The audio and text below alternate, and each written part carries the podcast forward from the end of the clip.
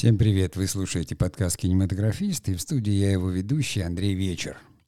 Ну, как всегда, традиционно такое небольшое вступление. Э, Все-таки о чем мы говорим вот в этом подкасте, что я все время пытаюсь донести и почему э, слоган нашего сетевого издания для тех, кто делает кино. Ну, в первую очередь, э, я воспринимаю кинематограф именно как род какой-то человеческой деятельности, которая так или иначе связана с и с искусством, и с творчеством, и с экономикой, и с технологиями, и еще с э, рядом других вещей. В этих подкастах я рассказываю именно о том, как кинематограф интегрируется в медиа, как он интегрируется в телевидение, как он интегрируется в киноискусство. Хотя о киноискусстве мы еще не говорили, но э, об авторском кино, об авторстве в кино я предполагаю поговорить в следующем подкасте. Э, тема сегодняшнего подкаста — кино и реклама — Э, то есть э, почему, ну как вдруг, э, я, естественно, слежу за новостями. Facebook сделал очень удобную ленту новостей для страниц. А страница нашего сетевого издания существует в Facebook, так что если кому-то удобнее там смотреть какие-то новости, то или вот, допустим, этот подкаст, то, пожалуйста, милости просим, найдите кинематографист, подпишитесь, чтобы получать своевременно доступ к нашим материалам. Так вот, э, там я просматриваю ленту новостей, точно так же подписан, в общем-то, на те издания, которые меня интересуют в профессиональной среде. И я смотрю, как издание, ну, известное издание «Кинобизнес», да, «Кинобизнес.ком», э, такой журнал, отраслевой, очень такой насыщенной информацией. От 19, то есть фактически сегодня 19 февраля, вот от 19 проходит информация – что студия Yellow Black and White сообщает о запуске нового бизнес-подразделения креативного агентства «Интеграция». И главной задачей проекта будет создание нативных интеграций брендов в кино и сериалы, спонсорских спецпроектов, в том числе в digital, и других релевантных форматов. Агентство будет эксклюзивно представлять все проекты Yellow, Black and White и аффилированного видеосервиса «Старт», а также работать с другими ОТТ-сервисами, среди которых такие-то, такие-то и такие-то. То есть там понятно, что есть там и видеопрокат, и кинопоиск, и другие. Что это означает? То есть кто захочет, может найти, прочитать заметку. Я не буду просто отвлекать внимание слушателей, потому что трудно воспринимать на слух э, такой информационный текст. А просто поясню. То есть это то же самое, что произошло когда-то с блогами. То есть сначала в сеть пришли энтузиасты, которые начали писать, вести дневники сетевые – писать о своей жизни, о том, что им интересно. Вот ваш покорный слуга, я начал в 2006, по-моему, вести блог. Э, такой режиссерский блокнот тогда я это называл. Но э, суть в том, что потом все равно, именно с того момента, как Google понял, что главная монетизация в сети, именно э, по поисковая монетизация, это контекстная реклама, естественно, это сделали все поисковики потом, и Яндекс в том числе – то все это стало превращаться, возник тут же контент-маркетинг, а, возникла SEO так называемая, то есть когда э, саму публикацию, сам контент подгоняют за счет ключевых слов, там пошла борьба поисковиков, потому что пришло очень много людей, которые пытались просто там э, на, набить тексты ключевыми словами. Ну, в общем, там это очень интересно, если это кто-то хочет узнать поподробнее, может поинтересоваться. То есть там за эти 20 лет существования веба там такой сериал можно снять, что происходило и как поисковики боролись, а, а с ними боролись там и творцы. Э, ну, все это закончилось тем, что, естественно, интернет насквозь стал коммерциализирован. Примерно то же самое стало происходить и с кино, именно в тот момент, когда начали снимать сериалы. То есть уже в этом тысячелетии, хотя сериалы снимались, я уже рассказывал, кино и телевидение, кто хочет, может переслушать подкаст – кино и телевидение, как э, кино пришло в телевидение, э, как начали сериалы, какие они там есть сериалы. И там, естественно, самое главное, ну какой смысл телеканалу снимать сериалы, если он не может на этом заработать. И поэтому, понятно, очень дорогая реклама была внутри сериала. Сериалы шли, как правило, в прайм-тайм или в хорошее время, их смотрела достаточно платежеспособная аудитория, и поэтому реклама интегрировалась в сериалы. Это я все еще говорю такое о вступлении, об общей части какой-то, а потом, как всегда, перейду к, к более детальному рассмотрению э, самого вопроса. Э, естественным образом, когда интернет тоже структурировали относительно коммерциализации, и стало абсолютно точно понятно, как все монетизируется, как монетизируется контент, возникли так называемые нативные интеграции, и в, у нас очень этим отличился Яндекс.Дзен. То есть была создана блок-платформа, куда пришли авторы, и авторов начали просто учить с какого-то момента, что такое делать нативные интеграции. Дело в том, что уже прямая реклама работать перестала, люди устали, и э, возникло очень много там всяких приспособлений, которые, всяких фильтров, блоков, которые рекламу снимают, и прямая реклама стала работать только в очень определенных случаях. Возникла рекламная слепота, и надо было доносить. И вот здесь вот та самая нативная интеграция рекламы, то есть когда создается хороший, хороший текст, хорошая история, то есть пришел сторителлинг, э, так называемый, я уверен, что мои слушатели слышали это слово и не раз и знают, что это такое. И людям стали рассказывать истории, э, главная цель и задача которых была все-таки э, вынудить купить или убедить купить. То есть вывести все равно на товар, на услугу, на какой-то продукт. Кино, оно не осталось за кадром, естественно. Еще в 90-х годах, в конце 90-х годов, э, возникло такое понятие, пришло к нам из Голливуда, как product placement. У нас об этом тоже есть подкаст, очень большой. Мы говорили с Кирой Луневой, специалистом, как раз экспертом по кинодистрибьюции. Его легко найти э, на нашей платформе Anchor или других платформах, там Apple, э, Google, у нас 10 платформ. Даже на Яндекс Музыке подкаст можно послушать. Вот. Он, к сожалению, в аудио-варианте, еще без, э, как говорится, э, видео-варианта. Но, тем не менее, мы там очень подробно говорим о продукт плейсменте в кино, потому что это, конечно, реклама, которую надо было обязательно интегрировать э, в историю. Ну, попросту говоря, то, во что одет герой. Если вот взять, допустим, сериал про Джеймса Бонда, то кто как одет, на каких машинах ездит, да, какие там, я не знаю, какую еду ест, то есть какие напитки пьет, там, мартини, не мартини. Понимаете, вот это вот все, если оно интегрировано в историю, то на, на подсознание это очень работает зрителя. И, конечно, product placement был у нас. У нас отличился там один из первых, это Тимур Бекмамбетов. Если кто-то видел, там дневные ночные дозоры, первые, которые были там переполнены пельмешками без спешки и какими-то там другими товарами и продуктами.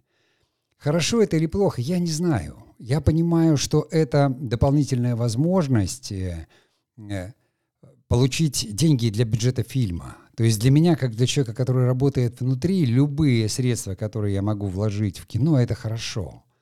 Ну а поскольку это обязательно нужно интегрировать, то есть это нельзя вломить как рекламу, рекламной паузой э, там какой-то, то это надо интегрировать в историю. То поэтому кинематографисты с этим давно. Абсолютно давно.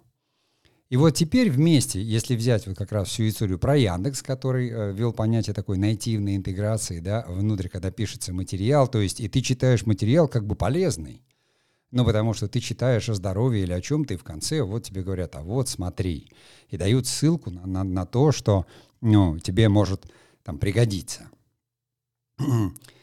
Абсолютно точно, когда возникают большие сервисы, в которых огромное количество кино и сериалов, и они уже сняты, то все ищут дополнительную возможность. Это в первую очередь размещение какой-то рекламы, хотя бы специальной. Потому что сервису тоже нужно существовать и жить. Нужно платить зарплату людям, которые обслуживают, инженерам, нужно бесконечно обслуживать там сервера, программное обеспечение. Там достаточно большие расходы – и здесь я бы не стал там однозначно говорить, что ой, это жадность создателей. Нет, это не всегда так. Это возможность для сервиса выжить. И вот, пожалуйста, люди официально объявляют, что мы создаем подразделение, которое будет заниматься нативными интеграциями брендов кино и сериалы. То есть создается структура, которая будет заниматься вот этим продукт плейсментом и спонсорскими всякими спецпроектами – до того как. То есть это делается централизованно, как когда-то создались там, там рекламные агентства или там возникло большое рекламное агентство, как вот телекомпании работают. Они продают рекламное время какой-то своей там э, э, in-house компании или сторонней компании, которая занимается чисто продажей э, этого времени для рекламодателя. То есть занимает как отдел продаж. Здесь то же самое. У каждого свои задачи. Я думаю, что я объяснил, чем вот вызвано мое желание именно рассказать об этой части э, кинематографа, об этой комнате. Э, я не сказал бы, что она очень темная, но она очень важная. И сейчас традиционно я сделаю паузу и перейду к следующей части нашего разговора.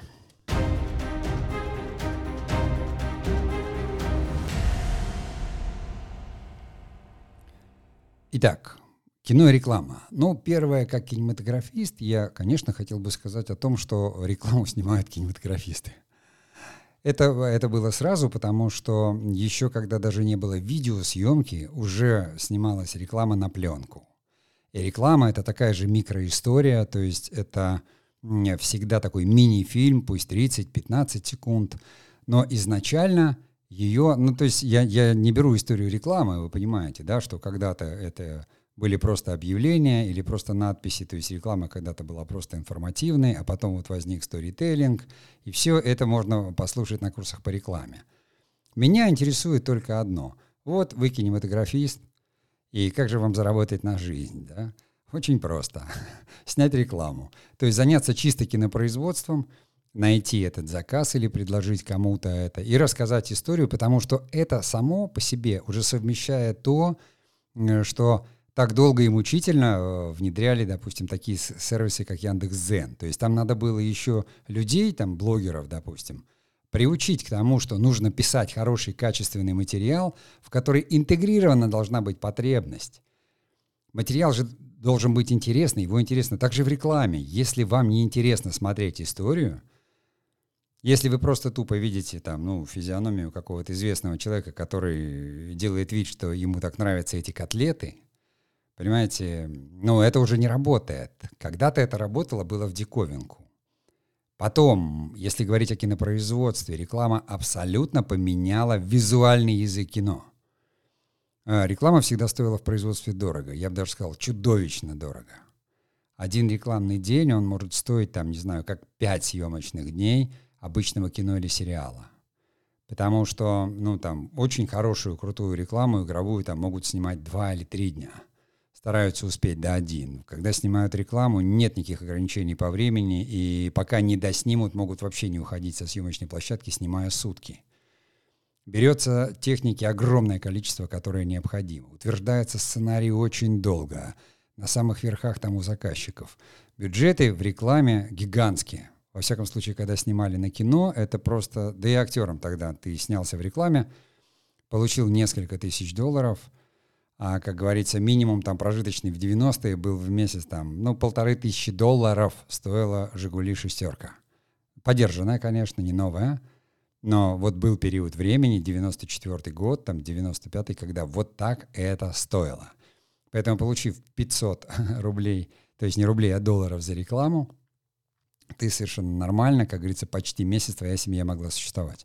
То есть реклама хорошо оплачивалась, поэтому мы видим в ней актеров, звезд, поэтому люди как бы, ну, зарабатывают, я не знаю уже там это, на жизнь, на очень хорошую жизнь себе, так как могут, торгуя своей популярностью, известностью или чем-то еще. Потому что, ну, там о таланте особо речи не идет, потому что никто актеров не призывает играть так талантливо, как они играют в кино, а говорят просто, ну, ты будь органичен, ты будь обаятелен, но, тем не менее, снимается все по большей части, если говорить о видеорекламе, киноспособом.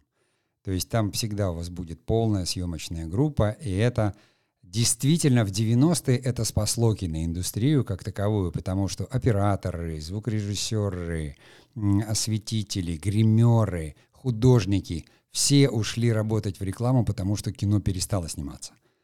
И эти люди все выжили только за счет того, что Э, работали в рекламе. Конечно, если говорить так вот опять ударяться в воспоминания, то реклама казалась там советским людям, мне в том числе, чем-то диким. Я как актер на отрез отказывался сниматься, потому что я даже понять не мог, каким образом я буду там призывать людей покупать какие-то таблетки. Надо сказать, что в 90-е реклама была жуткой. Она была жуткой. То есть рекламировался, ну, понятно, что первое это были всякие там э, средства гигиены, но вот всякие сахарины, еще какие-то вещи, которые распродавались, там могли распродаваться массово. Ну, сахарин, если сахара где-то нет, а вот можно там немецкий сахарин продавать. И вот актеры все это должны были каким-то образом оправдывать или показывать. То есть для меня это было неприемлемо и ужасно. Сначала я ну, был такой достаточно востребованный киноартист, но неизвестный, а вот именно востребованный. То есть много знакомств было. И сначала какие-то предложения поступали. То есть звонили, говорили, а вот приходи, а вот там. Но я на отрез отказывался просто, как говорится, торговать профессией, такого быть не может. То есть был очень сильно вот этот развит этот инстинкт, который не давал, то есть как блок он. Но возникла тут же плеяда актеров, в основном молодых, которые только приходили в профессию. Я не буду называть фамилии, они сейчас известные актеры все, которые совершенно спокойно интегрировались, играли в это. То есть люди это чувствовали. Я говорил, что возникло новое поколение кинематографистов. Вот с Федором Бондарчуком, вот они там почти одним выпуском в ГИКа, они начали снимать музыкальные клипы и рекламу очень хорошую. Тимур Бекмамбетов занялся этим очень мощно, там, как художник и режиссер. И возникло очень качественно. То есть нашу рекламу стали снимать вот эти ребята, ну, прям на уровне мировой. То есть очень хорошо, очень-очень круто, как сейчас говорят, и э, красиво и профессионально. Я один раз имел такой некоторый опыт, но только потому, что абсолютно точно я должен был сыграть персонажа определенного, то есть снимался как будто ремейк фильма, это была реклама, но нужно было сыграть несколько сцен из очень известного фильма. Меня там за характерные черты лица вот, ну, а, а, пригласили. Вот один раз я, да, снялся в рекламе, и все, реклама, я даже не знаю, вышла она или нет, но мы снимали на Мосфильме, то есть мы снимали как кино, и, и больше у меня опыта работы с рекламой не было. Потом я как режиссер, конечно, уже снимал рекламу так или иначе, но мне всегда больше нравилась какая-то игровая реклама, а не прямая. Э, это так вот, как э, реклама, как э, что она дала кинопроизводству и кинематографу. Там был взаимообмен. Нигде больше кинематографисты не могли использовать, то есть вот оператор, вот он снимает здесь сериалы, да, и у него камера, ну, самая такая примитивная. А на рекламе можно было заказать и попробовать любую оптику, любые камеры. То есть, когда реклама снималась на пленку, это вообще кинопроцесс, то есть просто для эксперимента и для цветокорректоров, и для всех. То есть она была прямо школой.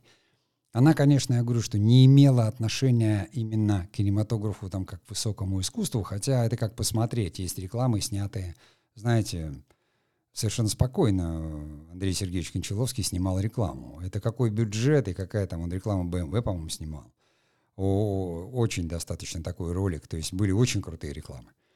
Но самое главное, что это было ремесленной школой, потому что все можно было попробовать. Это, это огромная школа была для монтажеров, потому что совершенно другая динамика, совершенно другая скорость монтажа, совершенно, ну, как бы новые навыки. То есть это прямо вот такая лаборатория и школа. И потом, когда в кино стали приходить люди, которые набили руку на рекламе, им сложно было справиться с большим объемом, удержать большую историю темпоритмически. Но они прекрасно зато владели визуализацией, прекрасно. Собственно, Бекмамбетов так вот он, он и снимает свои фильмы. Он и был один из первых, он все время там бился и боролся, вводил компьютерную графику. Он абсолютно точно узнаваем в своем стиле. И поэтому, когда там начинают ругать э, Федора Бондарчука за то, что его фильм один большой рекламный ролик, или у Бекмамбетова, да, но кино есть и такое.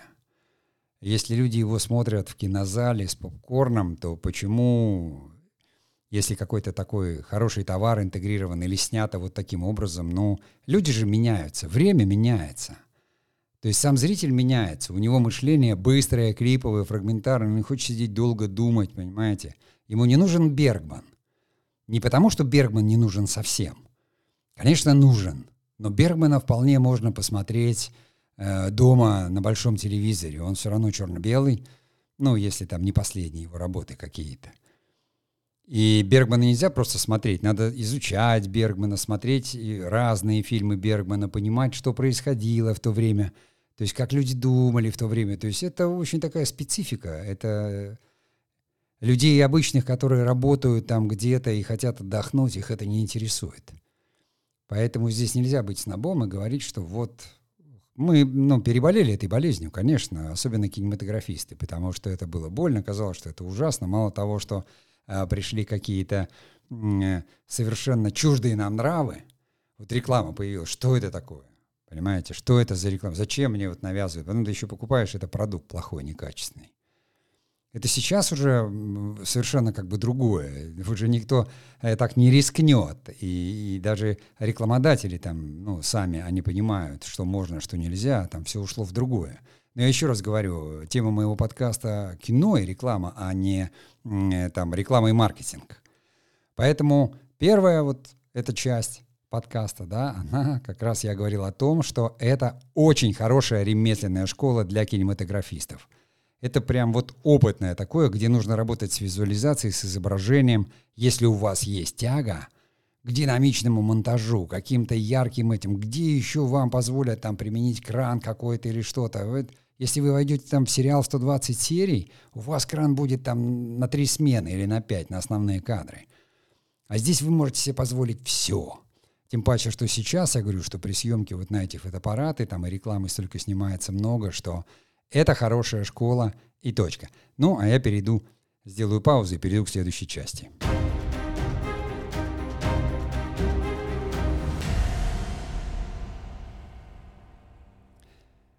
Естественно, для меня как бы очень важной частью является культурная составляющая кинематографа.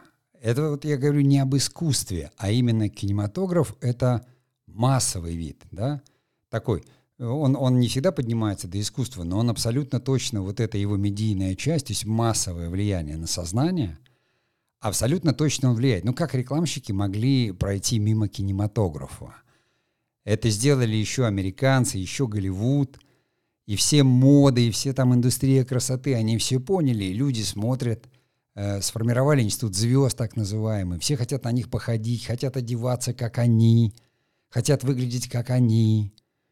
То есть кино влияет, потому что человек приходит в кинотеатр, он смотрит, он говорит, вау, какой герой, вау, какой. Понимаете, если это там не три мушкетера, потому что никто не хочет сейчас особо ходить в шляпе с перьями, и, в общем-то, шпага является холодным оружием, но если это какое-то современное кино, то человек следом за вообще всем, он говорит, Брэд Питт, красавчик, ой, ой, ой, понимаете, вот как вздыхают там женщины. Или кто-то, а как он одет, какие тренды.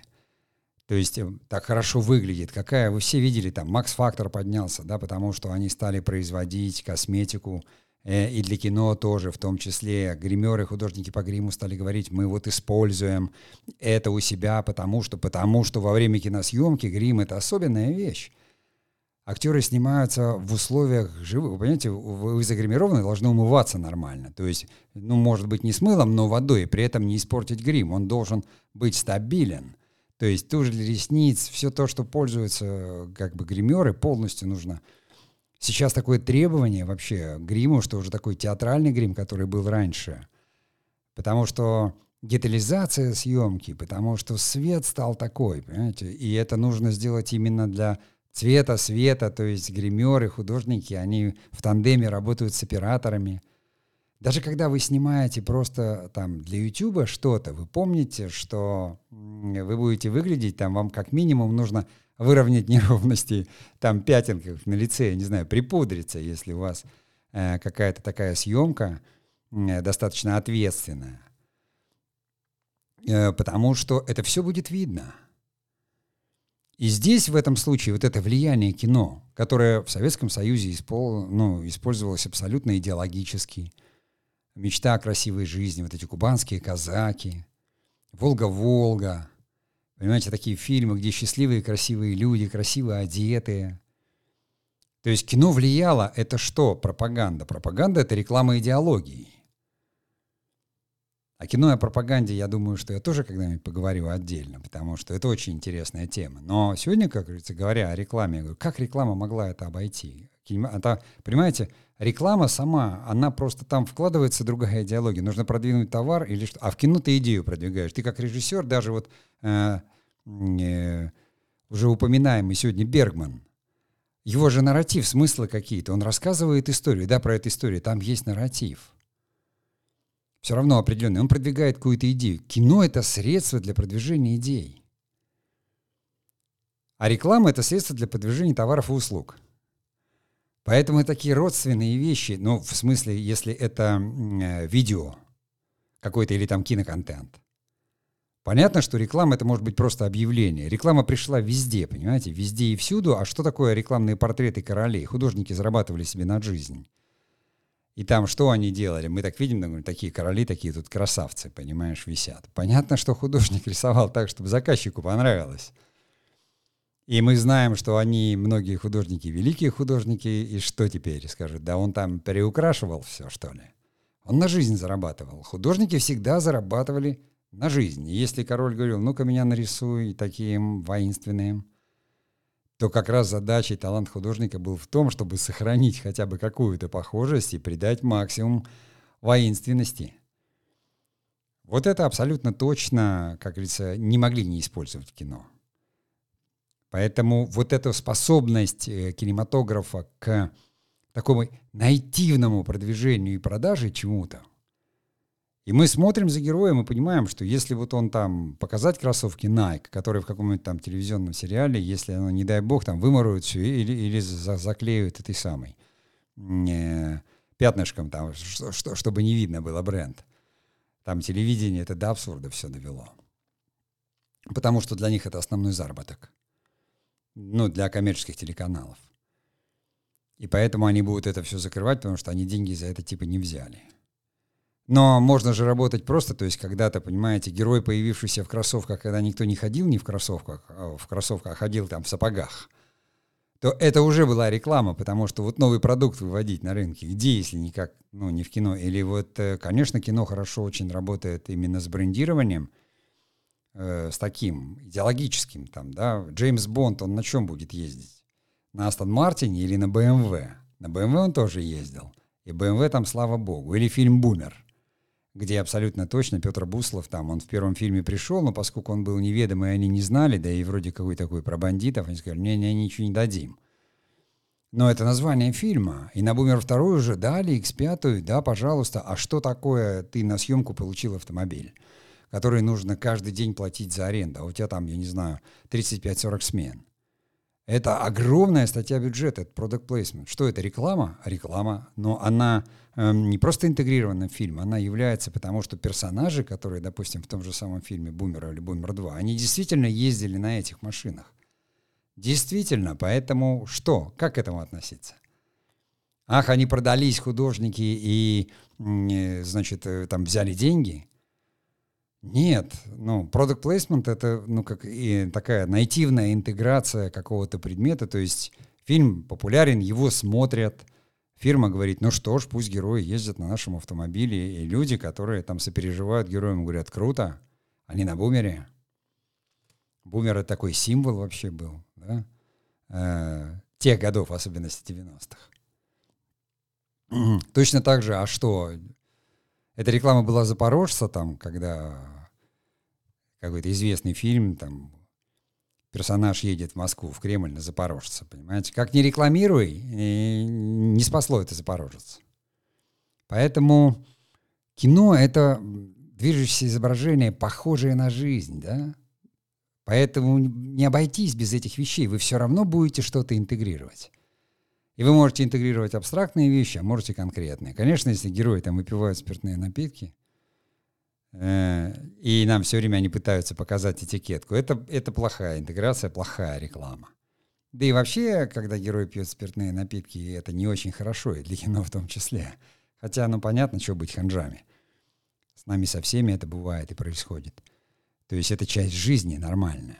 Если это интегрировано правильно, ну как французы не будут снимать фильмы там о виноделах или о вине, если это часть их культуры и часть их жизни – как если режиссер хочет показать, что герой жаждет красивой жизни, герой не окажется на каком-то ресторане или курорте или где-то. Мы все об этом мечтаем.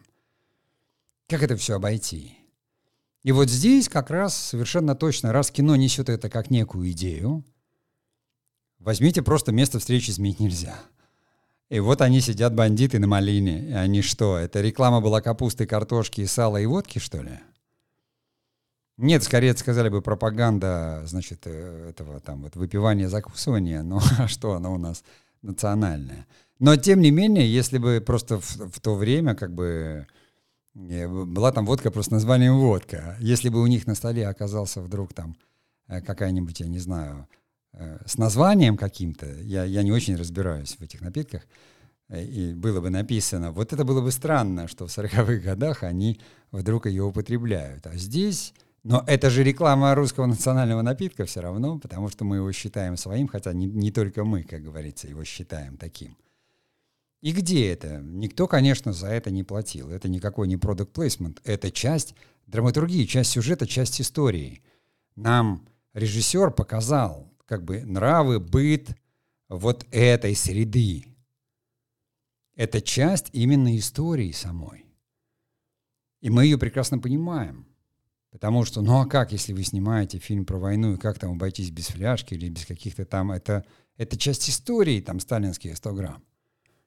Если говорить о курении, которое, в общем-то, сейчас всегда предупреждают, что есть цены там табака, курения или употребления алкоголя. Это не есть хорошо, но это часть человеческой жизни, и зачастую художникам без этого не обойтись.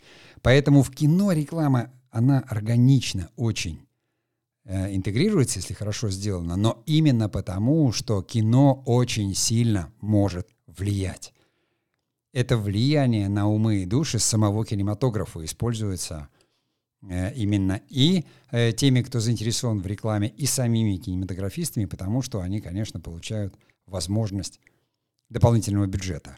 Э, еще раз говорю, что кому интересна тема, у нас есть подкаст о продукт плейсменте с Кирой Луневой. Послушайте. Ну, а я делаю паузу и иду дальше.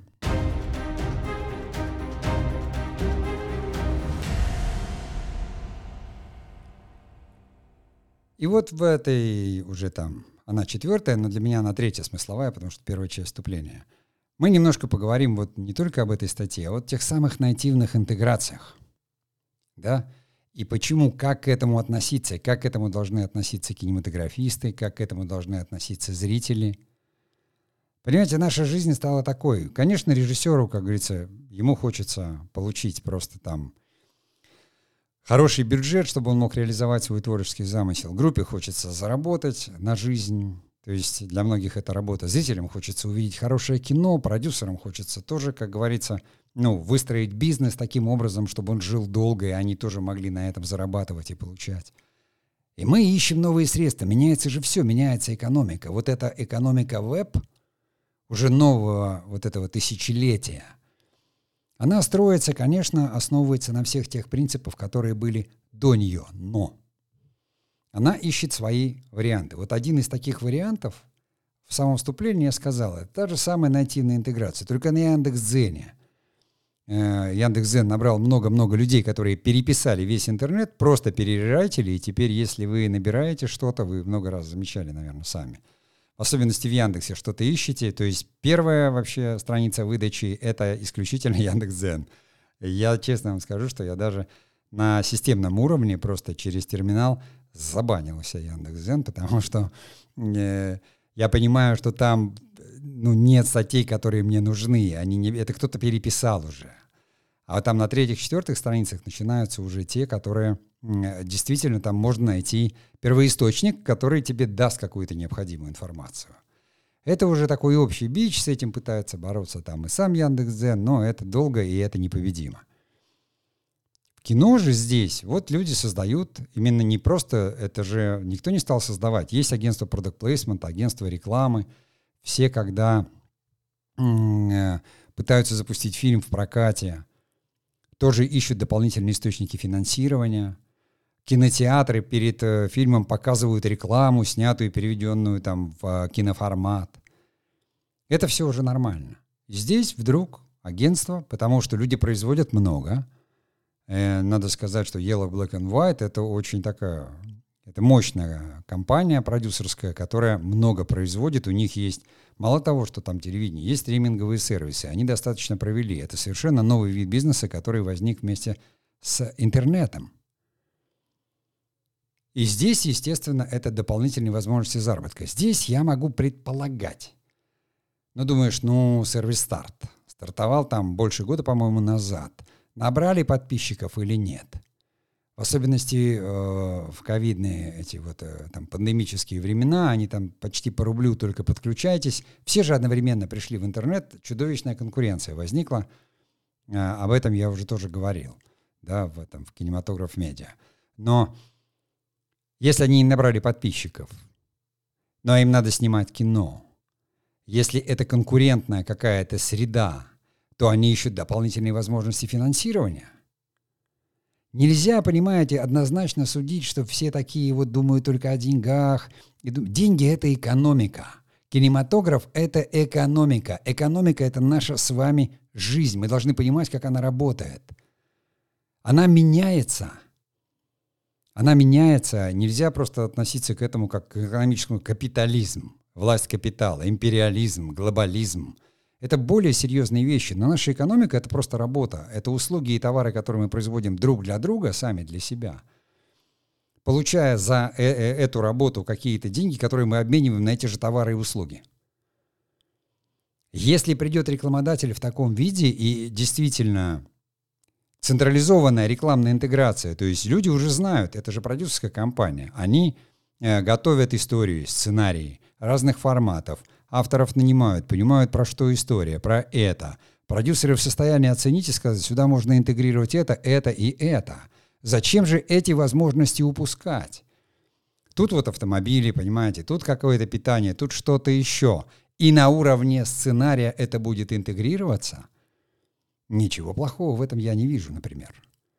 В особенности, если это будет делаться здраво, а не просто там напихиваться. Но они же не рекламное агентство, они же в первую очередь продюсерская компания, которая, она производит э, контент, сериалы, им важно удержать зрителей и получить дополнительный доход. А с другой стороны, это то, что мы очень не любим. Я, допустим, покупаю коммерческое телевидение, спутниковый телеканал Discovery, я плачу деньги, и у меня не должно быть там рекламы, но ее туда вставляют все равно – и она меня раздражает тем, что вдруг прерывается показ и идет реклама. Я говорю, я же заплатил деньги. Именно поэтому рекламу можно ставить э, для тех, кто там получает услуги сервиса бесплатно, но внутри ее надо убирать. И это другая хитрость. Но это же не прямая реклама, она будет интегрирована нативно. Брендированный видеоконтент с исполнителем главных ролей и сериалов. То есть э, есть определенные образы. И если ТНТ делает брендированный контент, где герои сериалов э, в заставках, межпрограммках выходят и произносят какие-то слоганы, которые родились из э, э, контента, в котором они э, играли и принимали участие, вот вам и ответ. То есть люди придут и скажут, мы хотим вот этих актеров, да, вот в образе вот таких, чтобы они вот то-то, и, пожалуйста, они получат брендированный контент, который, я не знаю, наверное, их произведут и отдадут, или будут здесь показывать. Здесь э, сложно сейчас сказать. Показ-то будет здесь же, в этом сервисе, или люди могут заказать и показывать где-то на своих каналах. Ну, наверное, и так, и так. Наверное, как-то будут договариваться. Потому что в этой же публикации сказано, все, первый клиент компания Миля и Тиньков – вы понимаете, да? То есть Мили — это техника бытовая, а Тиньков — это банк. Ну, как бы финансовые услуги. Точно так же, как там сервис, там, э, а, а, аудиокниг, подкастов Storytel. Вау! То есть у нас герой слушает книги, и вот тебе он говорит, я слушаю Storytel, вот, вот вам, вам во все. Конечно, мы это будем узнавать и будем понимать, но может быть это как-то сделают по-другому, может быть книги будет слушать просто герой какой-то истории, который зрителям полюбился.